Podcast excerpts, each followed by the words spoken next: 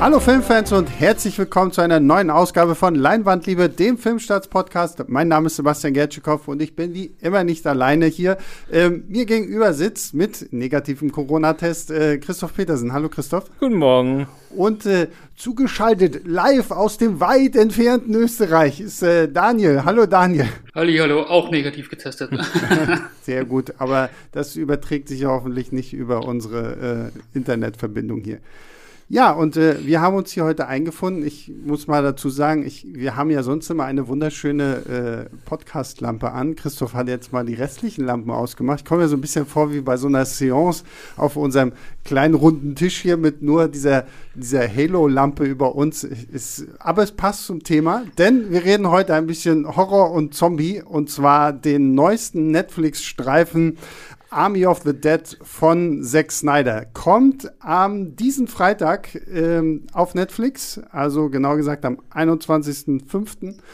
könnt ihr euch den schon reinziehen und ähm, ja, das ist ja lange her, dass Zack Snyder erst war. Zuletzt war ja der Snyder Cut, jetzt kommt er endlich mal wieder mit einem richtigen neuen Film, Army of the Dead.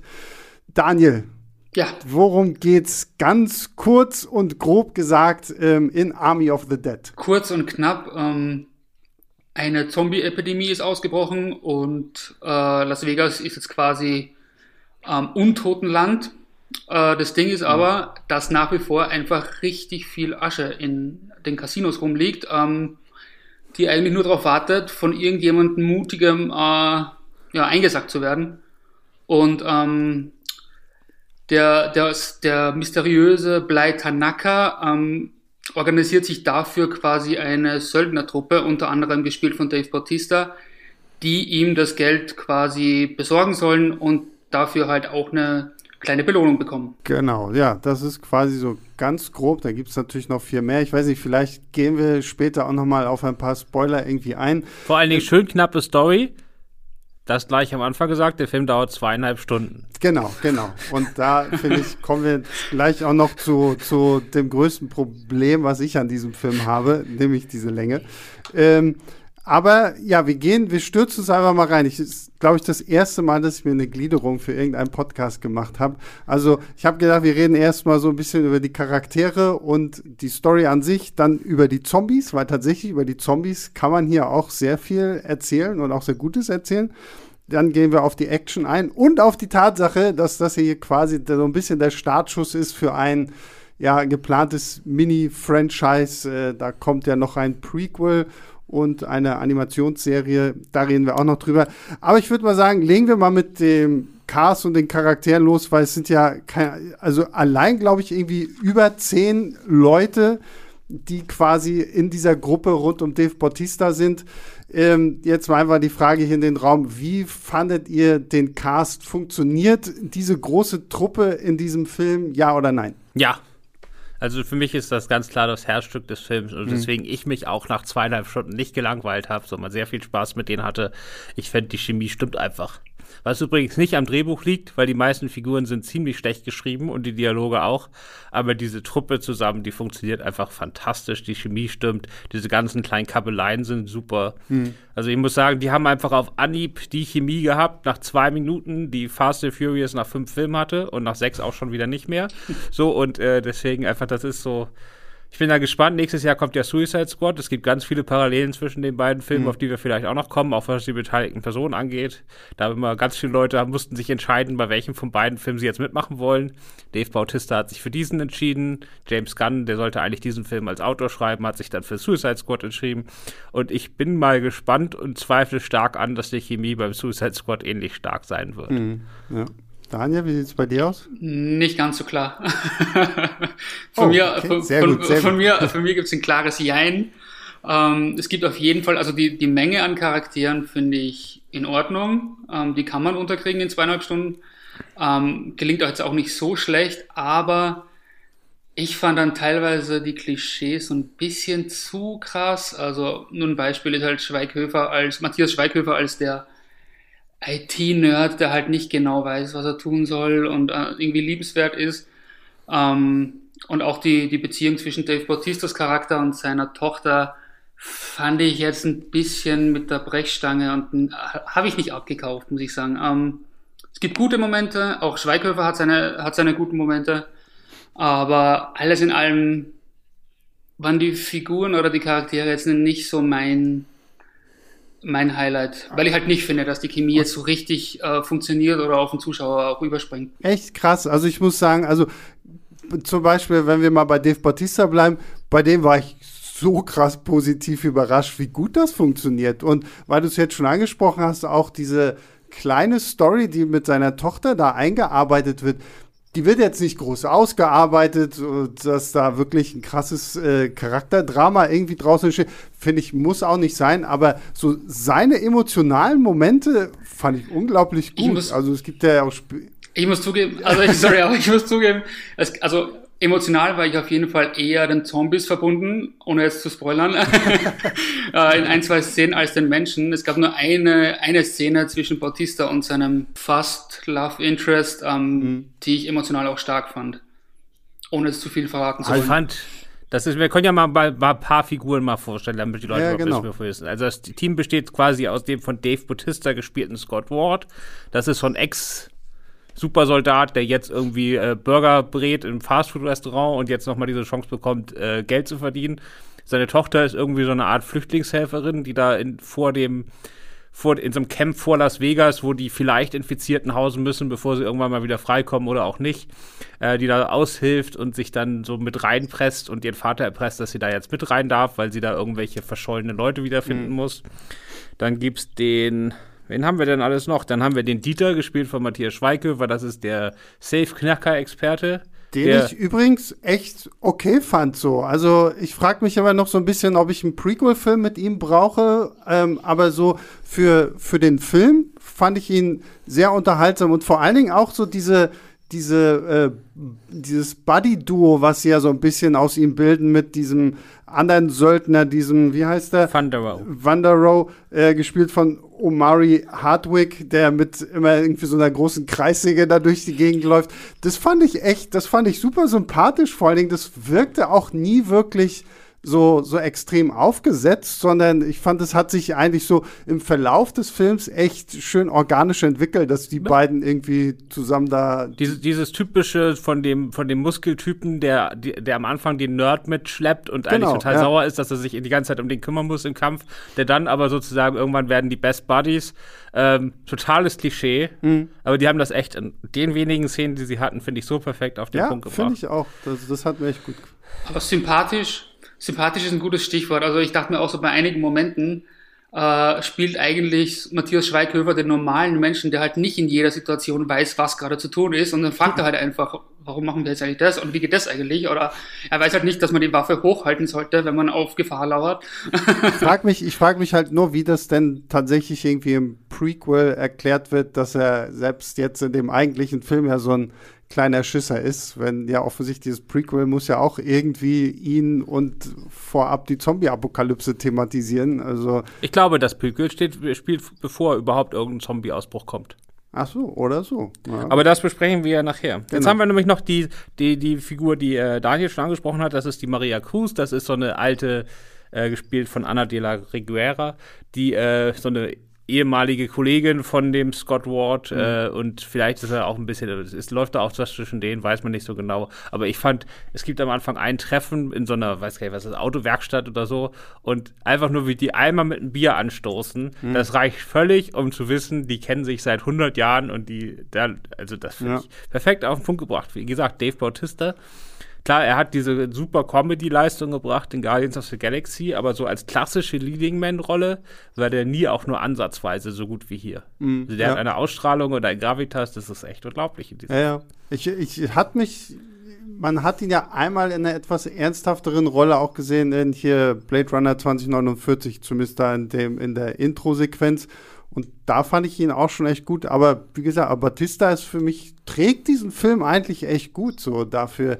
Und was ich halt schön finde, dass Zack Snyder es irgendwie schafft, hier wirklich allen Figuren, wir haben ja wirklich zig, wir haben ja, es gibt ja dann noch diesen komischen äh, Scharfschützen-Influencer, der da irgendwie auf YouTube damit groß geworden ist, dass er da Zombies killt, der dann halt irgendwie mit eingeladen wird und dann noch ein paar Leute von seiner Crew mitbringt. Auch das fand ich war irgendwo, ich fand es sehr witzig, dass so diese ganzen unterschiedlichen Charaktere da auftauchen und dass auch jeder von denen eigentlich wenn wir dann wirklich in Vegas sind, so, so sein Moment bekommt, wo er halt mal so ein bisschen mehr hervorstechen kann, so. Ohne dass du jetzt sagst, okay, wir haben irgendwie zehn Charaktere und gefühlt sechs davon interessieren uns nicht, weil die nie so richtig zur Geltung kommen. Ja, und ich finde, das liegt ganz klar an einer der größten Stärken von Zack Snyder und auch was, was ihn auszeichnet, was momentan kein anderer Blockbuster-Regisseur kann. Das ist so diese vollkommen ehrlicher Pathos. Mhm. Er kann halt diese total überdrehten Filme machen und da trotzdem richtigen Pathos reinbringen. Der beste Moment dafür ist der Anfang von Batman wie Superman, wenn Bruce Wayne dadurch das zerstörte, ja. welche Stadt ist das? Gotham? Ne, Metropolis. Nee, ich glaube, Bruce Wayne läuft durch das zerstörte Gotham. Es werden doch beide Städte. Ah ja, stimmt. Ja, okay. Und ähm, das ist natürlich so eine 9-11-Reminiszenz dann mhm. da, wenn da diese ganzen Häuser zusammenfallen und so. Und der macht es mit einer Ernsthaftigkeit und einem Pathos, an das sich andere Regisseure gar nicht mehr rantrauen. Und dieses Widerstreitende von total überdrehten und dann diese totalen Momente von dieser totalen emotionalen Ernsthaftigkeit da reinzubringen, das ist halt super schwierig. Und er macht das in einer noch krasseren Miniatur, er hat gleich im Vorspann, den ich für ein Meisterwerk halte. Ja. Weil der Vorspann ist fantastisch. Du hast pinke Schrift. Du denkst, das ist so ein ironisches Zombie-Komödien. Wir machen jetzt äh, Gorefest, Zombie, wie heißt das Land? Nee. Äh, Zombieland, ja. Zombieland, Zombieland, Zombieland 3. Ja. Und äh, dann gibt es aber diese kleinen, pathetischen, hellen Momente von so, was weiß ich, Soccer-Mums, die dann kurz nach dem Zombie-Ausbruch ihre Familie da mit einer MG retten. Mhm. Und das aber überhaupt nicht ironisch, sondern mit vollem Pathos. Und dann positionieren sie sich noch für so Fotoshootings wie so für so ein Magazincover vor so brau, äh, grauen Leinwänden und das ist einfach, wie das zusammengeht, das kann sonst keiner. Mhm. Also diese Art von so pointierten Pathos, das ist Zack Snyders ganz große Stärke. Mhm. Wobei ich sagen muss, ähm, wenn, wenn ich eins wusste, was mir, was, wo ich vorhin schon wusste, vor dem Film, was mir auf jeden Fall gefallen wird, dann ist es der Vorspann. Weil Zack Snyder ist einfach ein Fachmann für Vorspann. Ja, vor allem, ich meine, diese, was, zwei, drei Minuten Vorspann erzählen halt schon irgendwie eine Story für einen ganz eigenen Film so, ne, weil man quasi schon mal sieht, wie sie das erste Mal irgendwie noch zur Zeit des Zombie-Ausbruchs da irgendwie gekämpft haben und mich so ein bisschen an hat diesen Watchmen-Vorspann auch erinnert, ne? wo ja auch so ein bisschen die Historie ja. der, der vorherigen Watchmen irgendwie in einem Vorspann zusammengefasst wird mit einem coolen Song drüber und hier haben wir jetzt dann Viva Las Vegas von Presley und äh, ich finde, das hat, ja, das, der, diese, allein dieser Vorspann äh, ist schon fantastisch. Der hat ja auch mehr inszenatorische Einfälle und äh, kreative Zombie-Kills als die meisten Zombie-Filme in 90 Minuten. Mhm. Ja, ja, deswegen. Also, das ist schon so, so ein Mini-Kurzfilm für sich. Ähm, dann will ich aber mal kurz auf einen Punkt kommen, weil Christoph hat es vorhin schon angesprochen, der Film geht, was, zweieinhalb Stunden lang etwa. Ähm, und hier mein mini kleines Problem mit, mit diesem Film.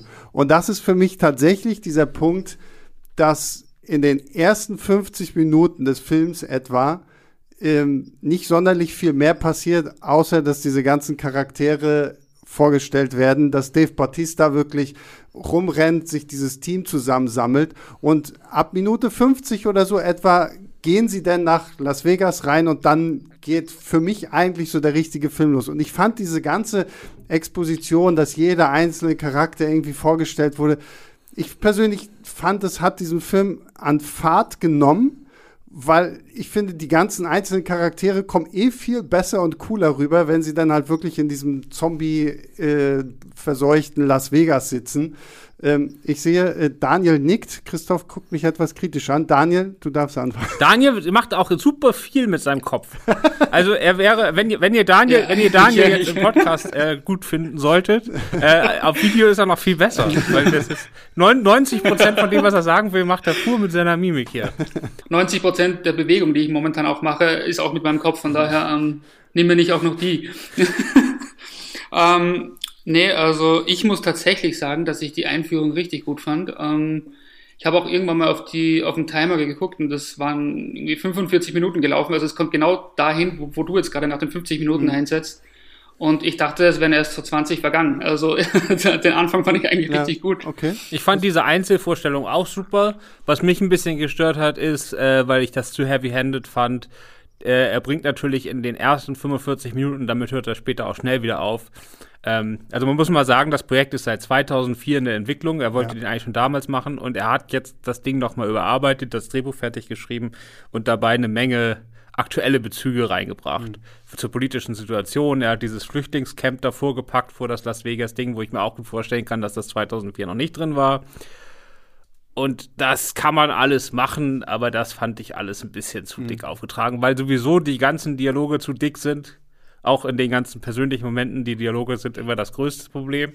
Ähm, und das funktionierte da für mich nicht. Also die Figuren funktionierten, diesen politischen hm. Subtext kann man das gar nicht nennen. Also den politischen Text fand ich an der Stelle schwach, vor allen Dingen, weil in den Momenten, wo es ein bisschen subtiler ist, wie halt im Vorspann, ähm, funktioniert es eh viel besser. Hm, ja, also wie gesagt, ich, ich fand es einfach ein bisschen, vielleicht hätte man es auch eine halbe Stunde irgendwie runterbrechen können. Für mich geht der Film halt richtig, richtig stark los und ich finde, ab dann hört er auch einfach nicht auf Spaß zu machen, wenn sie dann halt wirklich in Las Vegas ankommen. Äh, ich finde es auch schon fantastisch überhaupt, wie, wie das, das kaputte, zerstörte Vegas an sich aussieht. Und Christoph, ich weiß, du hast es in deiner ähm, Kritik angemerkt, dass der Film ja nur 90 Millionen Dollar gekostet hat und dafür ja echt so, was, was solche Sachen aussieht, wirklich fantastisch wirkt, oder? Ja, also die Set ist fantastisch. Also die, die inneren Casino-Sachen haben sie sogar im äh, äh, Las Vegas für Arme, nämlich in Atlantic City gedreht, in irgendeinem stillgelegten Casino, das da seit Jahren leer rumsteht. Also das passte natürlich perfekt. Ja. Aber die Außenaufnahmen auch. Ja. Und ich meine, die Effekte sind auch gut. Ja. Und teilweise sogar super ja. und auch viel handgemacht. Ja, ich muss auch sagen, so ich meine, Zack Snyder ist ja bei diesem Film sogar selbst Kameramann gewesen und ich finde auch so die Bilder, die er einfängt, ähm, haben echt äh, Laune gemacht. Oder, Daniel? Ah. Ja, ja, ja. Ähm, nee, ich weiß, also ich hatte, ich habe ein bisschen Probleme mit dem Look an sich. Es ist ein sehr digitaler Look und ich glaube, es ist auch tatsächlich der erste Film, den er digital gedreht hat. Und davon bin ich eigentlich kein Fan. Also okay. Ich, ja, also ich habe mir schwer getan, gewisse Sachen einfach anzunehmen. Hm, also ich habe mich hat's geil. Ich weiß nicht, ich habe auch irgendwie klar, ich, ich habe schon auch diesen diesen Blick dafür, ist es jetzt äh, auf Film gedreht oder digital, aber ich finde es ehrlich gesagt immer, ich tue ich damit nicht so schwer. Also wenn es sind ja heute auch fast alle Filme. Ja und ja und vor allen Dingen, aber wenn es dann halt auch gut gemacht ist und ich finde bei dem Film sahen die Bilder echt fantastisch aus. Also das, das hat für mich schon wirklich so ein, so ein rundes Ding gegeben, dass dieser Film einfach auch gut aussieht in dem, was er uns zeigt. Also, und ich meine, die klassischen Zack Snyder Slow-Motion-Szenen und sowas alles, da gehen wir ja im Action-Teil dieses Podcasts Ja, klar, wenn du die, wenn du, wenn du, wenn du die uh, Slow-Motion-Szenen einfach in normaler Geschwindigkeit ablassen laufen würdest, ja, nein, dann wärst du wieder bei deinen klassischen zwei Stunden Maximum. ähm, Aber dann, dann wäre es kein Snyder-Film mehr. genau. Ähm, jetzt, wo wir mit unseren Charakteren quasi in Vegas sind, äh, lass uns doch mal über die Zombies sprechen. Denn die Zombies sind ja hier eine besondere Version von Zombies. Es wird ja kurz im Intro angedeutet, es gibt irgendeinen Transport, der aus Area 51 kommt. Es wird aber nie ausgesprochen, okay, hat das jetzt wirklich was zu bedeuten? Was, was sind diese Zombies wirklich? Das finde ich ganz spannend eigentlich, dass man quasi diese Andeutung am Anfang macht, aber es dann halt einfach im Sande verlaufen lässt, weil ich glaube, wenn man uns das jetzt irgendwie erklärt hätte, äh, wäre es ein bisschen langweilig gewesen, so wie, bei, wie Robert Kirkman bei The Walking Dead irgendwann mal zu Spaß gesagt hat, ja, ja, die Zombies, das ist irgend so ein außerirdischer Virus und äh, das ist jetzt irgendwie so und ähm, hier haben wir es ja mit einer ganz anderen Art von Zombies zu tun. Und ich weiß, äh, Daniel, du meintest ja vorhin, du findest die Zombies so super. Ähm, klär die Leute da draußen mal auf, was hat es denn mit diesen Zombies so Besonderes auf sich? Ähm, naja, also was ich vorhin meinte, ist halt einfach vor allem ein, zwei Szenen oder ein Nebenhandlungsstrang, den ich einfach emotional mhm. gelungen fand auf Zombie-Seite, was man ja auch in Zombie-Filmen nicht so oft hat. Und das fand ich schon mal besonders und eben auch, ähm, dass es halt nicht diese klassischen müden Zombies sind, die so asthmatisch vor sich hinkeuchen. ähm, sondern die, die mit ihren Lauten, ich weiß gar nicht, wie ich die bezeichnen könnte, einfach kommunizieren. Also das fand ich eigentlich ziemlich spannend. Mhm. Ja, also wie gesagt, das sind, äh, also es gibt quasi zwei Arten von Zombies in dem Film. Das wird auch relativ schnell klar.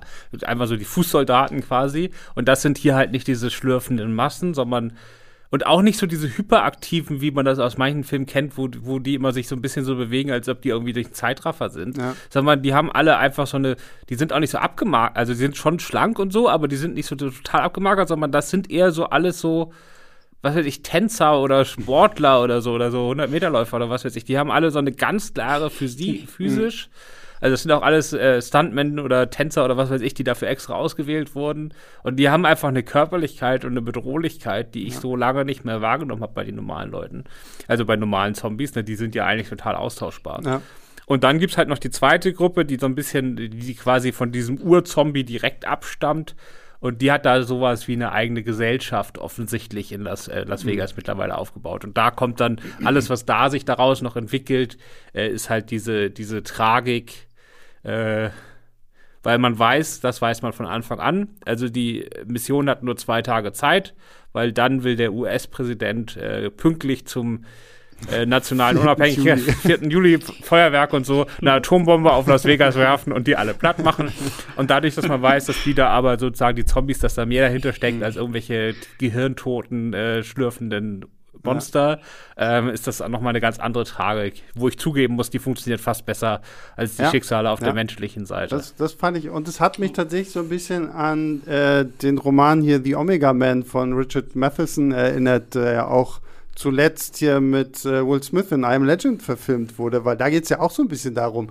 Also im Roman sind es, glaube ich, eher so vampirartige Wesen und am Ende kommt halt raus, dass sie halt auch irgendwo so ein Bewusstsein haben und eigentlich wie so eine Art Gesellschaft entwickelt haben.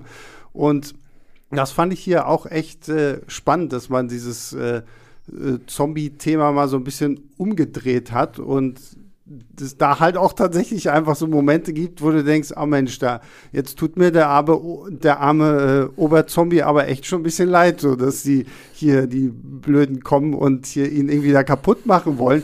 So und ich meine, das ist so ein schöner Perspektivwechsel halt auch einfach, ne, dass du, weil sonst sind Zombies einfach immer nur dafür da, um abgeschlachtet zu werden und es muss möglichst blutig sein und es muss möglichst aufregend sein und äh, hier funktioniert tatsächlich auch einfach die Warte, dass du die nachvollziehen kannst. Und dass du irgendwo genau weißt, äh, warum sie sich quasi gegen äh, Scott und seine Truppe da wehren wollen. Und das fand ich echt gut. Und das äh, Zombie-Make-up-Design, finde ich, war auch fantastisch. Ich meine, es gibt sogar einen Zombie-Tiger. Christoph leitet seine Kritik ja sogar ein. Der mit dem Zombie-Tiger, äh, das finde ich schon sehr geil. Den sieht man ja auch im Trailer schon. Es gibt sogar der eine Zombie, das sieht man auch im Trailer, deswegen ist es kein großer Spoiler. Der reitet auch noch irgendwie auf so einem Zombie fährt da durch die Gegend. Also ich finde, das, was äh, Snyder hier mit den Zombies macht, macht schon echt wahnsinnig viel Spaß. Ja, also Zombie-Tiger ist super. es gab, es ist eine Mischung aus CGI, die super ist, aber es gab auch Szenen, die sie mit einem echten geschminkten Tiger gedreht haben. äh, ist irgendwie einem, der ist zwar im Film, da merkt man auch, dass der Film 2004 entwickelt wurde, weil er ist von, wie heißen die beiden? Äh, Siegfried und Roy. Siegfried, Siegfried und Roy, das wird im Film gesagt. wobei er äh, einem Tiger aus äh, Tiger King nachempfunden ist. Ah, okay. Mhm. Äh, Netflix Connection, ja. ne? das große Netflix-Universe. Und äh, die eine große Szene, die der Tiger dann später bekommt, äh, die ist auch super. Die geht auch viel weiter, als man das vorher erwartet hätte. Ja, so ein bisschen The Revenant, habe ich da gedacht. So, das ist so The Revenant nur mit Zombie-Tiger. ähm, ja, genau, dann sind wir jetzt schon, bei, wenn wir bei The Revenant sind, kommen wir mal ein bisschen zur, zur Action im Film. Ähm, wie hat euch das ganze Szenario rund um die Actionsequenzen gefallen? Na, mich hat sie vor allen Dingen erstmal überrascht, weil ich habe vorher den Trailer gesehen und ich wusste nicht, wie teuer der Film ist, als ich ihn gesehen habe. Das habe ich erst hinterher gelesen. Dann ist das klarer. Äh, die Action ist viel kleiner hm. und intimer und äh, präziser oder mehr so ausgewählt auf den Punkt, als ich das vorher erwartet hätte. Ich hatte echt so World War Z Massenschlachtszenen erwartet so ein bisschen mit dieser großen Gruppe und diesen großen Waffen und dann kommt dieser Horden und dann wird da rumgeballert bis geht nicht mehr. Ähm, das kann man aber A für 90 Millionen nicht machen und B äh, finde ich so auch viel besser. Weil es gibt halt, es gibt weniger große Action-Szenen, als man erwarten würde, aber die haben alle einen ganz eigenen Look and Feel. Also die erste mhm. größere Action-Szene ist, äh, ist ist auch erst am Schluss eine Action-Szene. Die fängt nämlich damit an, dass die sich durch so einen Keller schleichen müssen, in dem die Zombies schlafen im Stehen. Und sie müssen quasi durch diese ganzen Horden dann da durch und so. Das ist schon mal super atmosphärisch. Und die Action-Szene, die dann sich daraus entwickelt, ist auch super. Ja. Äh, ist wahrscheinlich auch gleich die beste im Film. Ja, kann Ja. man davon ausgehen, ja. Und ähm, also wie gesagt, die, die Action, die dann da war, fand ich größtenteils ziemlich super, was auch an Zombies liegt, aber auch an der Inszenierung und an dem, dass jede Action-Szene sich irgendwie anders anfühlt als die davor. Wer befürchtet hat, dass es, oder befürchtet hat, dass es eher sowas wie World War Z wird, der wird wahrscheinlich, so wie ich, eher positiv überrascht sein, weil es doch relativ intim ist. Ähm, ich bin grundsätzlich aber auch bei Zombiefilmen eher der Fan von kleineren Szenarien. Und ähm, der fühlt sich schon verhältnismäßig klein an, dafür, dass er so gleichzeitig so bombastisch ist. Ähm, ich bin halt in jedem Zombie-Film, in dem ein Helikopter vorkommt, immer wieder enttäuscht, wenn dann mit den Rotorblättern nicht gemetzelt wird. Aber ähm, ansonsten fand ich die Action auch wirklich, wirklich gut und solide. Ja, ich vor allem, wa- was ich sagen muss, Christoph hat ja diese eine Szene schon angesprochen und auch im weiteren Verlauf so. Ich finde, was halt auch gut rüberkommt, ist in diesen Szenen, dass wir halt unterschiedliche Arten von Kämpfern da einfach haben. Und ich finde, jeder, jede Figur in diesem Film bekommt quasi auch irgendwie immer noch so, so einen ganz eigenen Action-Moment. Und ich finde, das hat halt einfach gut gepasst und da sieht man dann halt auch wieder, wie gut Snyder es trotz allem irgendwie schafft, jedem da so seinen Platz einzuräumen und jeden da irgendwie so ein bisschen so, so den kleinen Moment zu geben, wo er, wo er oder sie sich halt mal als äh, Kämpfer zeigen kann und sowas alles. Das, das fand ich echt schön und wie halt auch einfach so die, die, die Settings genutzt werden. Es gibt ja zum Schluss noch so eine große Schießerei da mitten in diesem Casino und so. Auch das fand ich sah einfach super aus. Da gibt es ja natürlich ein paar mehr ähm, Zack Snyder-typische Zeitlupen und so, die das alles ein bisschen äh, in die Länge ziehen. Aber ja, von der Action her war ich echt auch mehr als so begeistert eigentlich. Also, Und du weißt nie, was als nächstes passiert, Ja. weil er nämlich super die Längen variiert. Also er, er hat Action-Szenen, die fangen an und dann sind die sofort wieder zu Ende, weil einer der Zombies einen der Helden umbringt. Und zwar direkt. Das ist nicht so, dass du immer dieses klassische Aufbau hast, der Dramaturgie, sondern es kann immer sein, dass eine, also ich spoilere jetzt nicht wer, aber es sterben mehr von der Heldenseite, als man ja. Wenn man hört, dass das ein Franchise werden soll, erwarten würde. also deutlich mehr. So, und äh, das äh, kommt nicht unbedingt in der Reihenfolge und in den Momenten, wo man das eigentlich erwarten würde. Und dadurch hat das alles einen ganz anderen Impact. Und dann werden die auch wirklich zerrissen oder durchbohrt oder schießt mich tot. Äh, die Sachen haben wirklich alle einen richtigen Impact und sie kommen überraschend. Und das hält einen auch als Zuschauer irgendwie so auf Trab. Ja, ja, also wie gesagt, ich fand den auch äh, sehr, sehr unterhaltsam, gerade was die Action angeht. Und äh, was Christoph, was du vorhin erwähnt hattest, was ich auch nochmal an deiner Kritik gelesen habe, dass sich der Film ja trotz allem auch in diesen Szenen und auch davor ja doch durchaus ernst nimmt. So, ne? Also ich meine, das Ganze hätte ja auch super in so albernen Action- und Gore-Szenen irgendwie sich verlieren können. Aber selbst in dem, wie er gedreht ist und wie uns das alles präsentiert wird, bleibt sich der Film ja her vom Ton her ziemlich treu, oder? Ja, der ist, also, er hat halt diese, diese absurden Momente, wie die Pink, von der pinken Schrift an am Anfang. Und er schafft es halt trotzdem, das Bodenständige zu schaffen. Also das, was Fast and Furious seit mehreren Filmen nicht mehr schafft. Äh, das ist quasi so auf dem Niveau von, was weiß ich, Fast and Furious, was war der beste Teil? Vier oder so. Äh, oder fünf.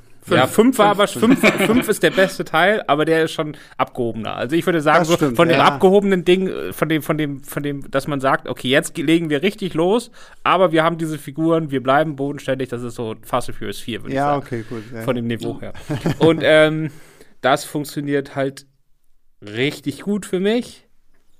Wenn jetzt noch gute Dialoge wären, wenn er jetzt das Drehbuch nochmal von jemandem überarbeitet lassen hätte, der auch Dialoge schreiben kann, dann hätte das richtig fantastisch werden können. Aber als unterhaltsamer Blockbuster finde ich das schon Ja. ziemlich erstaunlich. Also der Film ist mehr, das muss man äh, sagen, so, das ist mehr so in so Ensemble, Abenteuer, Heistfilm, so von den 40ern bis 60ern vom Tonfall her. Und gar nicht so dieses hypermoderne, nerdige hat der gar nicht so. Also hat man Elemente davon, aber es ist für mich eher so, wie heißt das, der, die, äh, The Great Escape, wie heißt das auf Deutsch?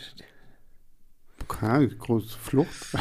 Naja, also sozusagen. Ich, äh, gesprengte Ketten? Ja, ich glaube so, auch. Ja. So dieser, wo die da aus dem, aus dem Lager, Ja. aus dem Lager ausbrechen im Zweiten Weltkrieg. Also diese Ensemble, großen Ensemble heißt Ausbrecher, Einbrecher, Schieß mich tot Filme aus den 40er bis 60ern. Der hat so einen ganz, ganz klassischen Vibe, in dem wie er aufgebaut ist, obwohl er diese hypermodernen äh, Elemente hat und das funktioniert für mich fantastisch. So. Ähm, ich würde jetzt mal sagen, wir kommen zu einem kurzen Fazit, weil ich glaube, wenn wir den Ausblick machen auf das, was da noch kommen könnte, äh, begeben wir uns vielleicht auch ein bisschen so ins Spoiler-Territorium. Ach so, ich hätte auch noch so eins, zwei Sachen, über die man. Ach so, na dann, bitte, bitte. Also ich würde nämlich, weil wir ja über die Chemie der Figuren geredet haben, Ja, Man muss schon noch über die, äh, weil sich da wahrscheinlich auch viel, viele, die ein bisschen genauer hingucken, wundern werden, äh, warum das so ist, wie es ist, müssen wir schon noch über die äh, Nick Tick Notaro, der Stand-up-Comedian, ziemlich cool, äh, hat in, in gewissen Kreisen absoluten Kultstatus. Die spielt hier die Helikopterpilotin. Äh, die ist eigentlich die coolste Figur von allen von ihrer Art her, dauerfluchend und die Schauspielerin ist eh fantastisch. Äh, und trotzdem funktioniert das nicht wirklich. Also zumindest für mich nicht, weil genau da fehlt die Chemie, die ich bei allen anderen hatte. Und dafür gibt es aber eine ganz einfache Erklärung. ja, aber, aber da muss ich kurz äh, eingrätschen, bevor wir jetzt verraten, warum das so ist. Ähm, weil ich habe quasi erst im Nachhinein gelesen, warum sie halt sehr häufig nicht so in der großen Gruppe zu sehen ist und eher alleine. sch- Und für mich hat sie trotzdem gut funktioniert. Ja, aber für mich hat sie nur alleine funktioniert. Also die Chemie war da für mich null da. Und ich habe das auch erst hinterher, ich wusste es vorher und habe es vergessen. Und ich habe die ganze Zeit während des Films gefragt, was zum Teufel ist denn da los? Und Okay. weil das hat für mich null funktioniert. Ich habe nie geglaubt, dass die im selben Raum ist. Und wie man hinterher merkt, ist sie es auch nicht, weil es wurde eine Figur, äh, die auch im Original von einem Mann gespielt wurde, von dem Christy Elia, ist auch ein Comedian. Ähm, der hat die quasi vor Ort da die ganze Zeit gespielt, diesen Helikopterpiloten. Dann hat er irgendwelche sexuellen Nachrichten mit Minderjährigen ausgetauscht und musste deswegen, oder musste nicht, aber Zack Snyder hat sich entschieden, ihn komplett aus dem fertigen Film rauszuschneiden und mit ihr quasi alle diese Szenen nachzudrehen vor Greenscreen und sie dann in die Szenen nachträglich reinzuschneiden. Und das funktioniert für mich nicht, weil diese wie gesagt, diese, dass diese Truppe funktioniert, hat nichts mit den Drehbuchseiten zu tun, sondern mit der Chemie, die da am Set herrschte und wie die miteinander umgegangen sind.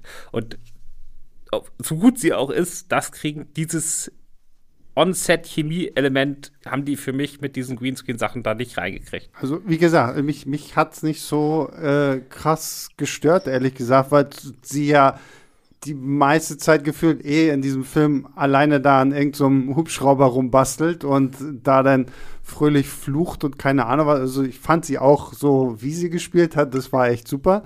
Ähm, und ich habe es halt auch erst, das, was wir jetzt wissen, habe ich quasi erst danach irgendwie so gelesen. Ähm, fand nicht schlimm. Daniel, wie sieht's bei dir aus? Ja, ich wusste das vorab schon. Ähm, anfangs guckt man halt noch mal extra drauf, ne, ganz besonders. Aber da für mich jetzt die Chemie zwischen den Darstellern jetzt einfach auch nicht so gegeben war, war das dann für mich auch nicht so das Problem. Ja, also wie gesagt, ich, das glaube ich, muss vielleicht auch jeder für sich selber äh, irgendwie einschätzen. Ich finde, sie haben es eigentlich ganz gut gelöst. Und dann, aber ich weiß jetzt ja nicht, wie viel du da äh, verraten willst, aber die beiden angekündigten Sachen sind beides Prequels. Ja, ja, genau. Dementsprechend, warum müssen wir das spoilern? Naja, weil ich, äh, weil, wenn wir hier von einem Franchise reden, sind zwei angekündigte Sachen ja sicherlich noch nicht das Ende der Fahnenstange. Und äh, man da natürlich noch irgendwie, ähm, gerade der Film bietet ja auch noch wahnsinnig viele Möglichkeiten irgendwie an. Über die können wir dann gleich nochmal sprechen. Dann reden wir erstmal über das Franchise, was noch kommen soll. Ähm, wir haben einmal Army of Thieves. Das ist dann das Prequel über Dieter, den Safeknacker, unter der Regie von Matthias Schweighöfer. Und äh, eine Animationsserie im, äh, namens Army of the Dead Lost Vegas von äh, Jay Oliver, der viele von den DC Animated Movies gemacht hat. Ähm, genau, beides ja eigentlich, also sowohl die Animationsserie als auch der Dieter-Film, wie Christoph schon richtig gesagt hat, Prequels. Ähm, was, was haltet ihr von der Idee? Weil ich fand, als ich gehört habe, okay, das wird irgendwie gleich ein äh, großes Franchise werden, musste ich sofort an The Mummy denken und äh, das Dark Universe, was damals groß angekündigt wurde mit Tom Cruise und Johnny Depp und Javier Bardem und wem nicht noch alles. Nur, dass es am ersten Film schon gescheitert ist und äh, ad acta gelegt wurde. also man muss mal sagen, dieses Army of Thieves, was Matthias Schweighöfer jetzt macht, das wird nichts mit dem anderen zu tun haben, gehe ich jedenfalls stark von aus, außer dass Dieter mitspielt. Das heißt einfach mhm. nur, das ist ein Safe-Knacker in einem Zombie-Film, kleine Nebenfigur oder Nebenfigur. Äh, und jetzt gibt es halt noch einen Safe-Knacker-Film, in dem wieder Dieter mitspielt. Okay. Also der wird, soweit ich das verstanden habe, wird der vor dem Zombie-Ausbruch spielen. Da gibt es also noch überhaupt keine Zombies. Und er spielt in Europa. Also es wird einfach nur ein Oceans 11 in Europa mit Dieter. Aber da, also dann, dann bin ich jetzt noch unterhalbter als vorher.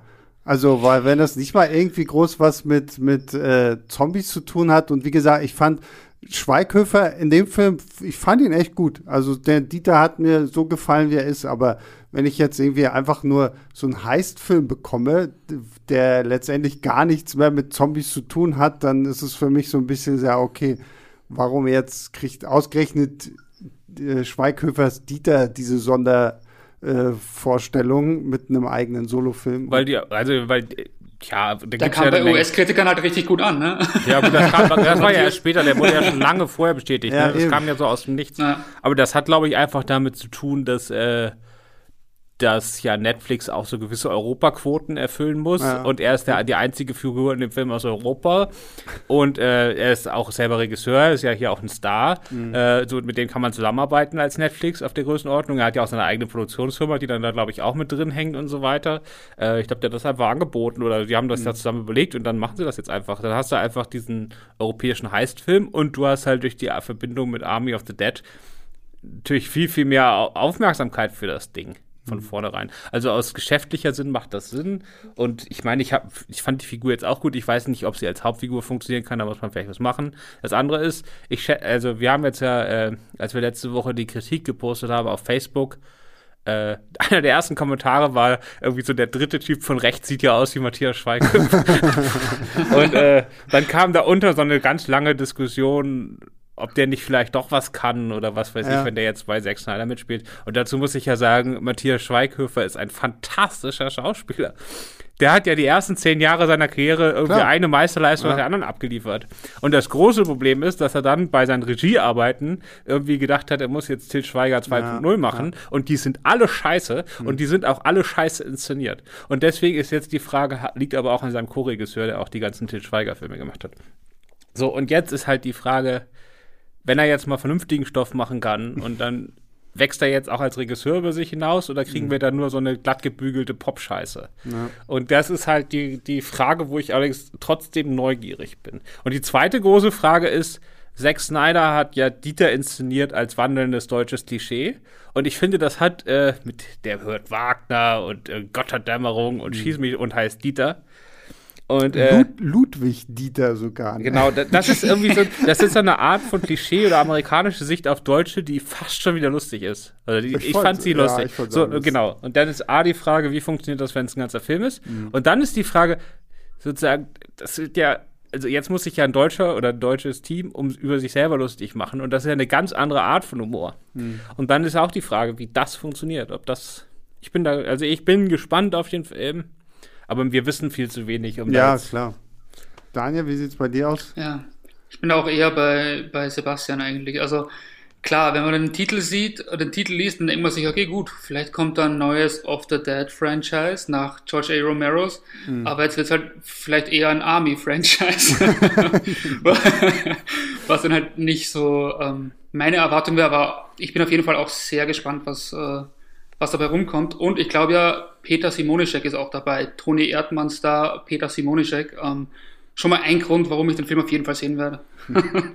ähm, genau, und wir haben ja noch die, diese Animationsserie, die ja auch quasi so ein bisschen die, die Vorgeschichte zum Zombie-Ausbruch. Wahrscheinlich sehen wir dann so ein bisschen das, was das Intro von Army of the Dead irgendwie uns erzählt hat, jetzt als Serie ausgeschmückt, weil die viele der Hauptdarsteller kommen ja auch als Sprecher für diese Serie wieder zurück. Ähm, darauf, glaube ich, kann ich mich im Moment eher darauf einstellen, weil gerade auch was äh, Netflix so an eigenen Animationsserien irgendwie rausholt. Ich denke jetzt gerade an, was ist ja hier, Castlevania ist jetzt die vierte Staffel da oder hier Love, Love Death, Death and, and, Robots. Robots. Ähm, da, da haben die, glaube ich, ja auch eigentlich immer ein gutes Team dahinter. Wenn das jetzt quasi noch mit Zack Snyder irgendwie zusammengeführt wird, könnte ich mir da vorstellen, dass die Animationsserie wahrscheinlich schon lustiger Zombie-Spaß werden könnte. Ich gucke ein, zwei Serien im Jahr, da wird ja. die nicht dabei sein. also, das nö. ist bei mir ähnlich. Also ich gucke keine Serien und ich gucke auch keine Animes, von daher wird es hm. schwierig. Na, Aber also ich, halt, ich, halte die Flagge nach oben für Lost Vegas ja. und äh, bin, bin mal gespannt, was sie draus machen. Es wird schon erfolgreich werden. Also die haben sich in den letzten Jahren schon ja etabliert in dem Bereich und die wissen schon, was sie tun. Das ist halt nicht mein Ding. Mhm. Aber ich muss mal zu Daniels Ehrenrettung sagen, wo er jetzt nur aufgezählt hat, was er alles nicht guckt. Er ist der Einzige der Filmstaatsredaktion, der noch ungefähr mich sehen kann, was die im Jahr gesehenen Filme angeht. Ich passe schon immer auf, dass er da hinter mir bleibt, aber er ist der Einzige, auf den ich da aufpassen muss. Verfolgen sich gegenseitig auf Letterbox und wenn Christoph sieht, dass Daniel zu viele Filme hat, dann wird nochmal ein Wochenende nachgelegt. äh, wir müssen ja unser Wegen, momentan ist ja in Berlin noch ausgegangen. Nee, seit gestern nicht mehr. Nee, aber genau. bis, nee, bis heute. Heute nicht mehr. Heute ist Ende. Heute ist Mittwoch ähm, gestern war Ausgangssperre und das hatte zur Folge, dass äh, meine Videoabende, die ich mit einem Kumpel mache, in letzter Zeit immer bis 5 Uhr morgens gehen mussten, weil sonst konnte er nicht nach Hause.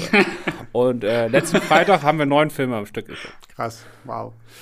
Okay, ähm, kommen wir mal zu, zu einem Fazit zu Army of the Dead. Daniel, du darfst anfangen. Ja, ist gut.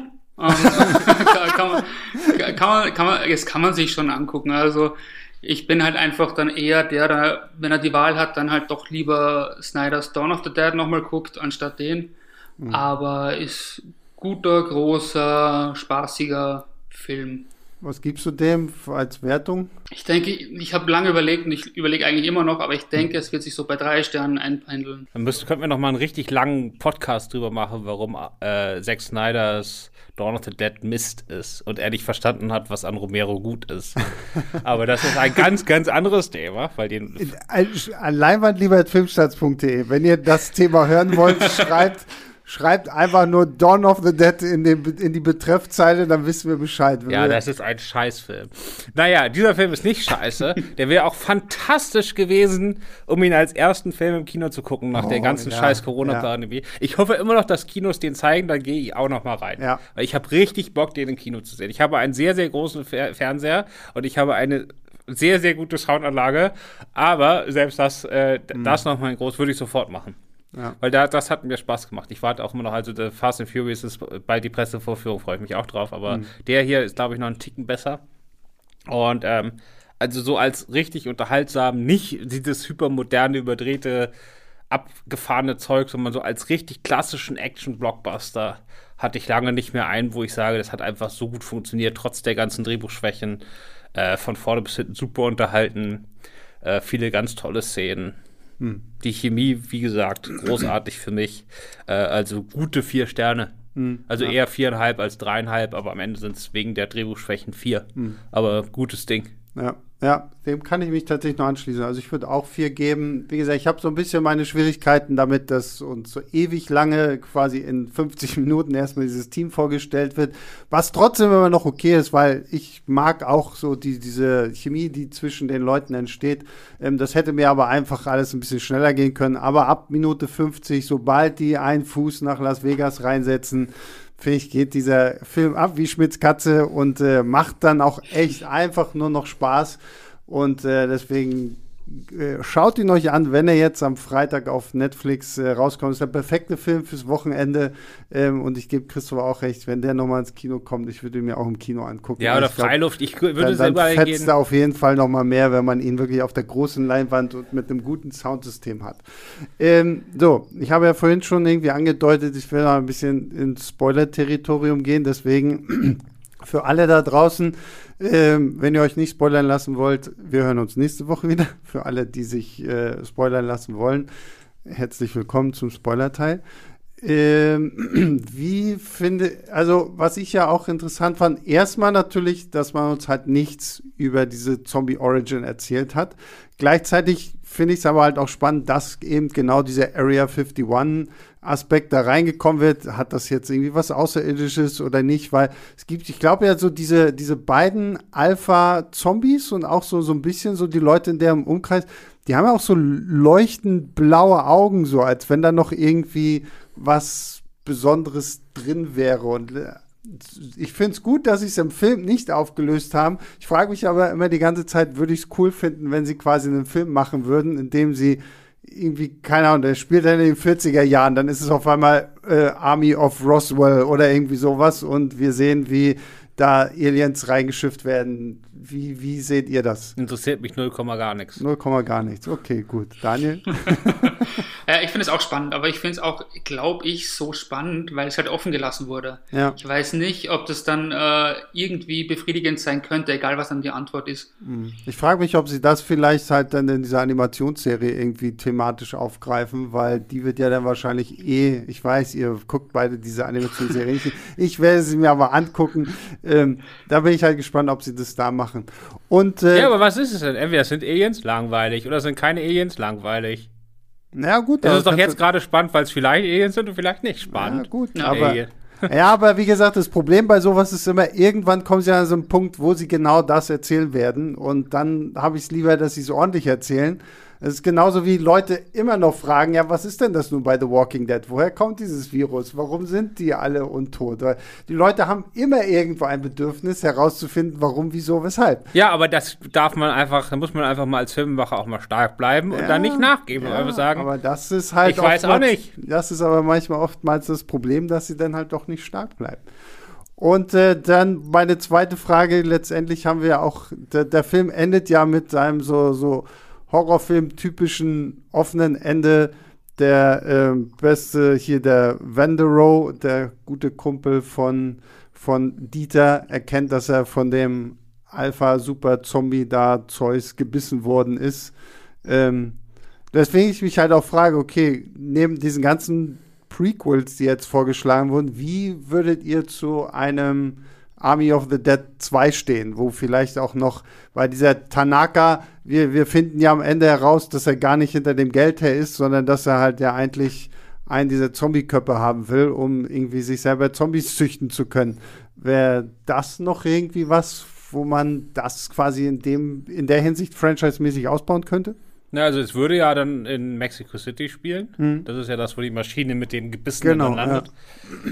Ja. ja Weiß ich nicht, ich fand jetzt die Truppe gut und ich fand Las Vegas gut. Ja. Also mich interessiert ja nicht die Geschichte da. Also Zombies gibt es, habe ich genug. Ich mhm. brauche da keinen zweiten Teil. Und schon gar nicht irgendwie so ein 0815 Action-Ding in Mexiko. Also, ähm, Jetzt nichts gegen Mexiko, aber das ist. Äh, es war halt schon der Schauplatz, weil im Endeffekt, ja, also wenn man das mal runterbiegt, ist ja quasi äh, Army of the Dead 1 zu 1 Peninsula, ne? Ja. Ja, also Peninsula genau. ist dieser südkoreanische, äh, da war es ja die, die, Fortsetzung von äh, Train to Busan. Train to Busan, wo dann quasi ein Zombie-Film die, fast die ganze Zeit nur an Bord eines Zuges gespielt ja. hat. Und der zweite Teil wurde dann viel größer, weil so eine ganze Halbinsel abgegliedert ist und sie gehen rein, um Geld zu holen. Genau. Da hast du quasi diese Halbinsel Stadt Las Vegas. Brauche ich das jetzt noch eine Nummer größer? Nö. Also mhm. ich fand einfach, sind die Schauspieler und das ist der Schauplatz und nö. Ja, ich sehe es ähnlich. Also ich finde, äh, Snyder streut so ein bisschen Hinweise ne, mit, der, mit der Herkunft der, der Außerirdischen, wollte ich jetzt schon sagen, ähm, der Zombies und ähm, wohin die Reise gehen könnte, aber der Film fühlt sich deswegen jetzt nicht so an, als könnte er nicht für sich allein stehen. Also der passt so, Klar. der fühlt sich nicht an, als wäre nur der, der Anfang von irgendetwas. Klar, wenn das Ding jetzt so erfolgreich ist, wie es wahrscheinlich ist, besteht natürlich immer die, die Möglichkeit, dass was nachkommt, aber muss jetzt nicht sein. Also hm. sind ja auch alle tot. Ja, gut, trotzdem. Das halt, wie gesagt, wenn, wenn man so ein Franchise startet, hält das ja niemanden von irgendwas ab. Wobei Dieter hat man nicht gesehen, ne? Dieter könnte noch leben. Dieter könnte theoretisch irgendwo noch sein. Aber der müsste schon, da kann man hinbiegen. Weil also am Schluss des Films wird ja die Atombombe wieder abgeworfen, oder nicht? Ja. Äh, das heißt also, Las Vegas ist schon mal nicht mehr da. Ich glaube, ja, aber was Hollywood schon alles hingebogen hat, also. Ich wollte gerade sagen, eben, also das äh, wäre alles gut möglich. Ja, wie ja, Indiana Jones. Also Dieter war in irgendeinem Kühlschrank. Genau. Und krabbelt da wieder raus, ja. Ähm, ja, gut. Dann haben wir alle Fragen ähm, geklärt. Ich will noch äh, zum Abschluss eine Szene verraten, wo ich gelesen habe, dass selbst Zack Snyder, der sich ja nur wirklich überhaupt nicht zurückhalten kann, und bei Netflix muss sich ja auch keiner zurückhalten, weil Netflix-Filme dürfen ja so lang sein, wie sie wollen und man kann reinpacken, was sie wollen. Es gibt tatsächlich eine geschnittene Szene. Oh, okay. Und zwar geht es da um einen männlichen Zombie-Stripper. Also ein Stripper, der früher in Las Vegas gestrippt hat. Und gebissen wurde er in den Penis und ein Teil seines Penises wurde abgebissen. Und da hast du quasi diese, also wie in so einem, wie in so einem was weiß ich, Cartoon, hast du dann diese mhm. Bisswunde an seinem hängenden Penis gehabt. Das hat er rausgenommen. Aber war vielleicht auch nicht schlecht, weil das ist dann, das ist dann. Halt nur so ein witziges Gimmick gewesen. Das ist, genau, deswegen sage ich das ja. Da hat er das, also er kennt keine Zurückhaltung, aber da hat er dann mhm. auch gemerkt, dass das sozusagen diese, diese Nerd-Augenzwinkerei ist und zwar zu viel davon. Ja die er gerade vermeidet ja. und weswegen ich den Film auch so mag. Also sehr gut, dass er die rausgeschnitten mhm. hat. Ja, auf einer DVD oder einer Blu-ray wäre das vielleicht als Bonusmaterial mit drauf. ja, Dark, so kannst du es ja auch machen, aber das hätte ich, glaube ich, echt schon wieder zu albern gefunden, wenn da irgendein ja. äh, halber Pimmelmann irgendwie durch die Gegend laufen. Und am besten irgendwie der, der abgebissene Teil rennt irgendwo noch durch die Gegend, weil er selbst zu Zombie Nein, ganz so, ich glaube ja nicht, dass sozusagen irgendwie so die untere Hälfte des Penis abgebissen wurde, sondern so von der Seite rein, weißt du, wie bei so einem mm. Apfel. Dass du dann wirklich so dieses, dieses so in der Mitte so den so Teil rausgebissen hast, mit richtig den Beispuren und so. Sehr gut. Schön, ich finde es schön, dass wir. Jetzt kriege ich aber das Bild nicht mehr aus dem Kopf.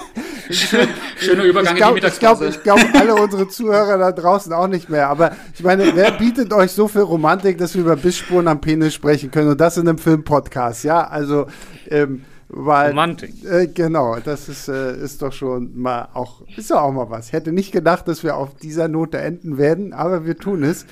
Ähm, ja, deswegen auf jeden Fall erstmal äh, dir, Daniel, vielen lieben Dank, dass du mit dabei warst. Danke für die Einladung. Und äh, Christoph, vielen lieben Dank, dass du den weiten Weg ins Büro äh, gemacht hast. Ja, gerne. Auch wenn es jetzt schon wieder ein bisschen draußen nach Regen aussieht.